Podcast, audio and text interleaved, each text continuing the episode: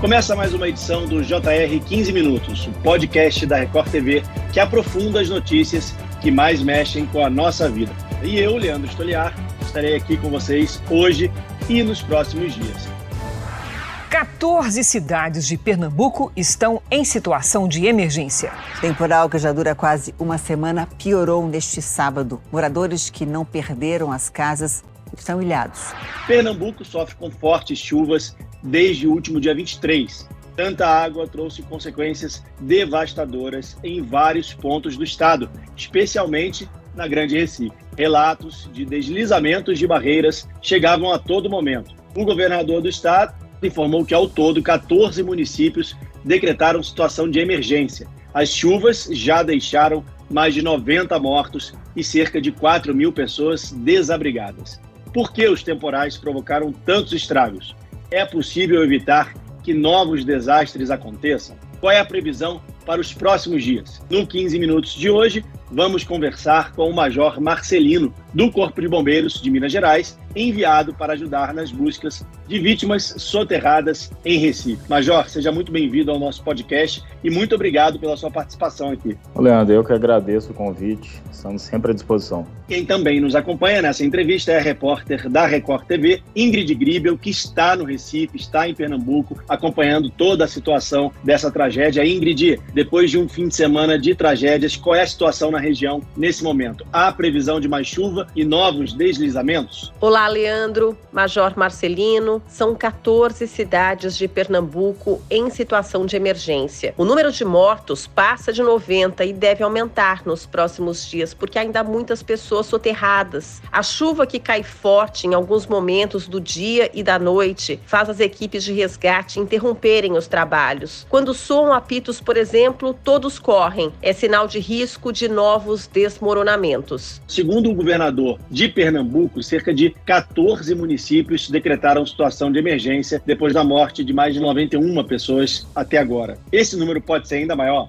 Ainda trabalhamos com uma quantidade de pessoas desaparecidas, pelo menos em áreas deslizadas, de aproximadamente 15 pessoas. Esse cômputo hoje que é anunciado já são de vítimas ou que foram recuperadas pelo Corpo de Bombeiros ou até mesmo pela comunidade, mas hoje nós trabalhamos especificamente na busca dessas 15 pessoas. Major, milhares de pessoas estão desabrigadas ou desalojadas. São pessoas que perderam tudo, muitas delas não têm condições mais de voltar para aquela casa onde elas construíram uma vida. Às vezes a casa nem existe mais. Outro desafio das autoridades, além de fazer a busca pelos desaparecidos e amparar as famílias em luto, é construir, manter abrigos que deem algum tipo de suporte é, é uma rotina das atividades de defesa civil. Quando a gente tem esse tipo de evento, e aí independe do estado, o Corpo de Bombeiros ele tem uma atuação muito direta na resposta né, de salvamento e socorro, enquanto a Defesa Civil e outras secretarias do estado passam a se preocupar com esse entorno, né, com as pessoas que estão desalojadas, desabrigadas, precisando de amparo. Então hoje o Corpo de Bombeiros se preocupa com a resposta efetiva ao desastre e a defesa Defesa Civil e as outras secretarias do Estado se preocupam com esse restante da operação, né? essa parte mais de auxílio social da população.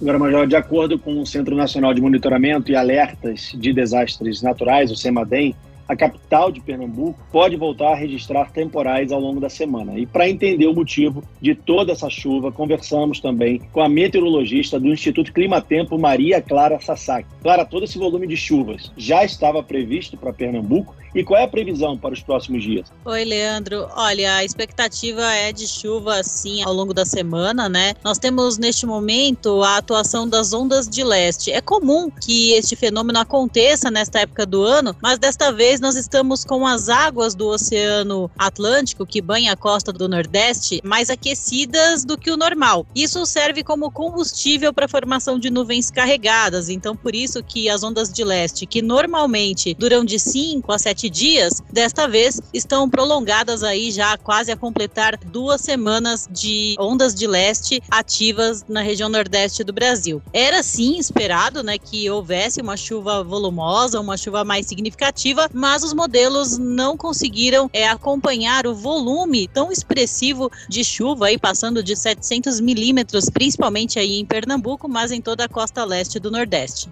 Major, o solo encharcado pode levar a novos deslizamentos de terra, não é? E tem previsão de mais chuva nos próximos dias na região do Grande Recife, na zona da mata. Como manter em segurança todos aqueles que trabalham para resgatar os desaparecidos? Facilita os novos deslizamentos, aumenta o risco para todos que trabalham no local. Exatamente por isso que a gente trabalha com monitoramento intenso, não só da parte do clima, quanto no local de cada operação. Então, nós temos bombeiros que ficam especificamente cuidando de observação das áreas mais críticas, dos pontos mais altos, exatamente para que quem trabalhe nos pontos de busca tenha uma tranquilidade maior de trabalho. E da mesma maneira, quando a gente tem um volume de chuva muito intenso durante uma operação, ela acaba sendo suspensa durante um tempo para que se observe a quantidade, o volume de água que desce pelo talude, para ver se oferece ou não segurança para a continuação dos trabalhos. Mas já nesse momento, você tem ideia do tamanho da equipe que está trabalhando no Recife para tentar encontrar outras vítimas, para tentar evitar novos deslizamentos? Até ontem,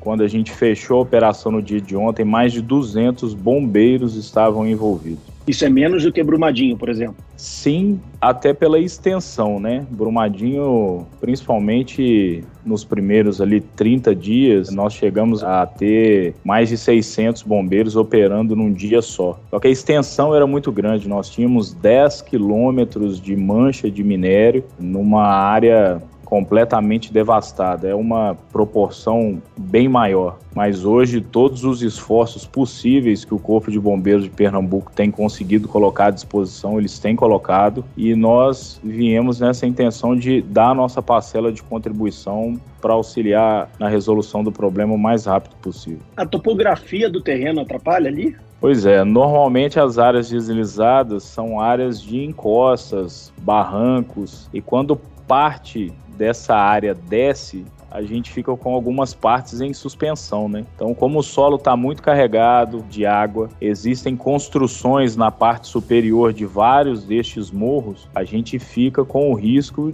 de novos deslizamentos. Exatamente o relevo tendo essa característica de inclinação muito elevada é do que dificulta bastante o nosso trabalho. Agora, Major, nós temos ótimos órgãos de avaliação das condições do solo, há mapas que indicam as zonas de risco em várias capitais do Brasil. Por que é tão difícil evitar tragédias como essa? Tragédias que se repetem ano após ano. Isso é uma realidade que, infelizmente, assola todos os estados, né? A gente passa por problemas principalmente de ocupação desordenada. São áreas de alto risco e que, infelizmente, são ocupadas. Nos próprios momentos de chuva, quando a chuva é muito forte, quando a gente já começa a observar indícios que parte do morro está descendo, a gente tentando convencer a população a deixar as suas casas, muitas vezes isso não acontece. As pessoas acabam não saindo e se colocando em risco. Então é uma questão que foge muito, às vezes, do nosso controle, mas é uma realidade que a gente vivencia hoje em praticamente todos os estados e Minas Gerais também não é diferente. É como se as pessoas acreditassem que nunca vai acontecer com elas, né? Exatamente. Acontece ali do lado, mas comigo tá tranquilo. E, infelizmente, às vezes um, a gente não tem literalmente tempo nem de entender o que, que está acontecendo. A hora que assusta,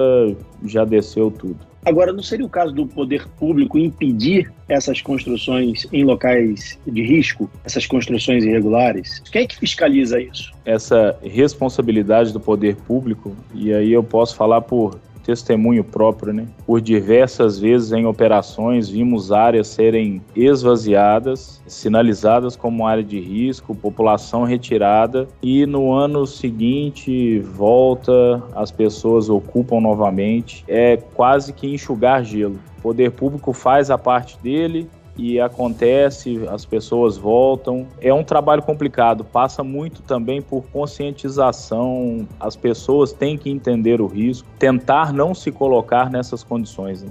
É muito difícil evitar a ocupação das áreas de risco, população carente, de baixa renda. Será que o caminho seria o investimento em tecnologia, por exemplo, sirenes, abrigos em caso de alerta para deslizamentos de terra? Isso são medidas que existem em alguns lugares já, né? É, algumas cidades como Petrópolis, por exemplo, que é uma região que é assolada por chuvas constantemente, existem sistemas de alarme sonoro com aviso de voz, inclusive, outras cidades também isso acontece. Mas é o que eu falei, independente dos sistemas, passa por conscientização da população. O alarme está lá, o aviso sonoro está lá e as pessoas às vezes realmente não saem. Então passa sim por ações do poder público de prevenção, de mitigação e também de conscientização da população de entender que a partir do momento que foi gerado um alerta, é necessário que se evacue. Se a gente pegar, por exemplo, a própria situação que a gente teve em Minas Gerais com Brumadinho, hoje qualquer tipo de sirene ou alerta sonoro que seja emitido em área de barragem, as pessoas evacuam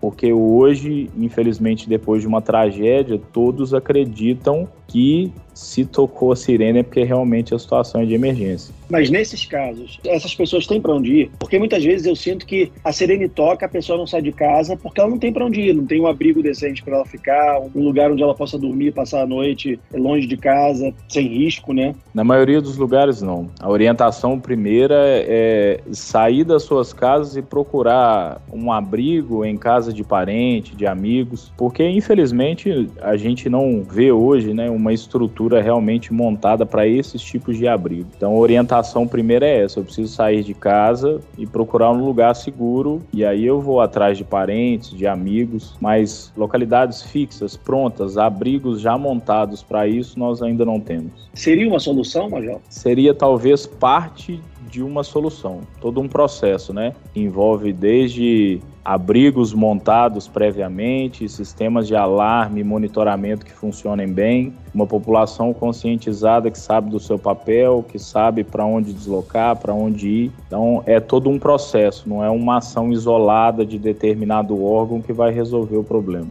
Agora, para reforçar a busca e o resgate de soterrados, sete estados já se mobilizaram para enviar equipes do Corpo de Bombeiros. Campanhas sérias já estão circulando para arrecadar donativos aos desabrigados. Mas, ó, essa ajuda toda é fundamental. Como é que o senhor avalia essas campanhas? O grande problema das campanhas é o risco que a gente corre de alguém tentar se aproveitar da situação. Quando a gente tem órgãos sérios, quando a gente tem um poder público envolvido, quando a gente tem organizações não governamentais reconhecidas à frente dessas ações, a gente tem a certeza de que realmente, principalmente as doações em dinheiro, atingirão seu fim proposto. É muito importante que quem tenha interesse de doar, que tome cuidado com essas situações. E os apoios que são enviados de outros estados são extremamente importantes porque os bombeiros que estão na linha de frente são homens e mulheres e que, vez ou outra, o cansaço vai chegar e a missão não pode parar. Então, a hora que o bombeiro de Pernambuco cansa, chega o de Minas, quando ele cansa, chega o de Sergipe, quando ele cansa, chega o da Bahia, e assim a gente consegue manter o trabalho constante o tempo todo. Cada um traz a sua experiência, cada um traz a sua vivência. É um equipamento diferente que chega, são vários cães que chegam do Brasil inteiro e potencializam e muito a qualidade da resposta. Então, é literalmente cada um dando a sua cota de contribuição para que a gente consiga trazer né, alento e consolo para essas famílias que passam por um momento tão difícil agora. Quem quiser ajudar, quem quiser doar, quem quiser participar, quem quiser ajudar essas pessoas que estão perdendo parentes, amigos, que estão desalojadas, que estão desabrigadas, o que, que deve ser feito? O ideal hoje é procurar a Defesa Civil, procure as melhores orientações, pontos de coletas de doação são estabelecidos, então fazendo contato com a Defesa Civil, o melhor direcionamento será dado e aí quem tiver interesse em doar, com certeza vai ser bem direcionado. Major, só para finalizar, Recife já estava em alerta para risco de temporais desde o dia 23. E a Defesa Civil Nacional também chamou atenção para a possibilidade de chuvas intensas em todo o litoral do Nordeste. Na sua opinião, faltou um trabalho preventivo? Na verdade, independente do volume de chuvas que a gente tenha, todo o trabalho preventivo foi feito antes, toda a preparação foi feita antes. O treinamento da tropa, a compra do equipamento, os acertos para os acionamentos de tropa. Quando a gente recebe um alerta desse, a nossa preocupação passa a ser resposta. A partir de agora é resposta. E a resposta está sendo bem dada, está sendo bem coordenada e estamos conseguindo atingir os objetivos aí dessa operação. Muito bem, chegamos ao fim dessa edição do 15 Minutos. Agradeço a participação do Major Marcelino, do Corpo de Bombeiros de Minas Gerais, que está em Recife ajudando no trabalho de buscas das vítimas dos temporais em Pernambuco. Major, muito obrigado pela sua participação aqui no 15 Minutos. Eu que agradeço o Corpo de Bombeiros de Minas, né? Não só de Minas, mas de todo o Brasil, sempre à disposição da comunidade. E agradeço também a presença da repórter da Record TV, Ingrid Gribel. Ingrid, muito obrigado, bom trabalho aí em Pernambuco. Muito obrigada, Leandro. Obrigada, Major Marcelino. Esse podcast contou com a produção de David Bezerra e da estagiária Kátia Brazão. Sonoplastia de Marcos Vinícius. Coordenação de conteúdo Camila Moraes, Edvaldo Nunes e Deni Almeida. Direção editorial Tiago Contreira. Vice-presidente de jornalismo Antônio Guerreiro. Te aguardamos no próximo episódio. Até lá!